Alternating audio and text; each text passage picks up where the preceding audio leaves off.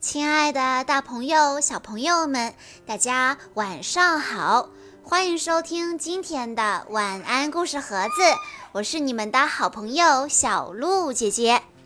今天我要给大家讲的故事是由山西太原的笨笨小朋友推荐，故事的名字叫做《巴巴爸爸回到地球》。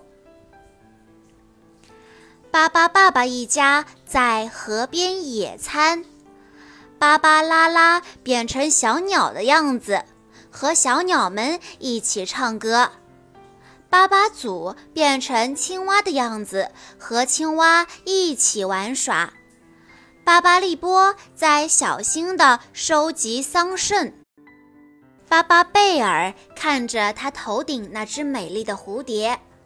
巴巴布莱特躺在草地上睡午觉。巴巴布拉伯变成蛇的样子，爬到树上摘樱桃。巴巴伯在画爸爸妈妈。巴巴爸爸和爸爸妈妈呢？他们啊，他们正在和弗朗斯瓦、克劳迪亚一起吃东西。巴巴爸爸一家顺着小河向山下游去，路上他们遇到了很多生病的动物。巴巴爸爸一家都很喜欢动物，他们马上停下来帮助那些动物，很细心地照顾它们。没过多久，又有一些动物逃到了巴巴爸爸避难所。那些追赶动物的猎人们被巴巴爸爸一家吓跑了。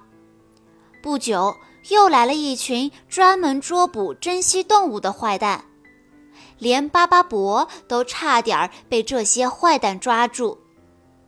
巴巴爸爸从新来的动物朋友那里知道，这些坏蛋害怕跳蚤，那就给他们下一场跳蚤雨吧。海里的动物也来向巴巴爸爸求助了，因为只有在巴巴爸爸避难所里，动物们才会安全。巴巴大坝挡住了海水，捕鱼的船没法前进了。巴巴爸爸一家在避难所周围建起了围墙，可是还是挡不住城市的噪声和黑烟。于是，巴巴爸爸他们造了一艘像火箭一样的宇宙飞船。巴巴爸爸带上他们的朋友，向宇宙的一个绿色星球飞去。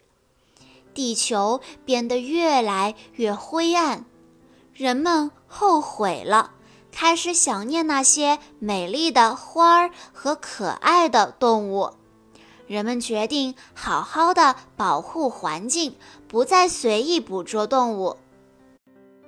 巴巴布莱特用他的天文望远镜看到地球重新变绿了。巴巴爸爸一家带着朋友们又回到了地球了。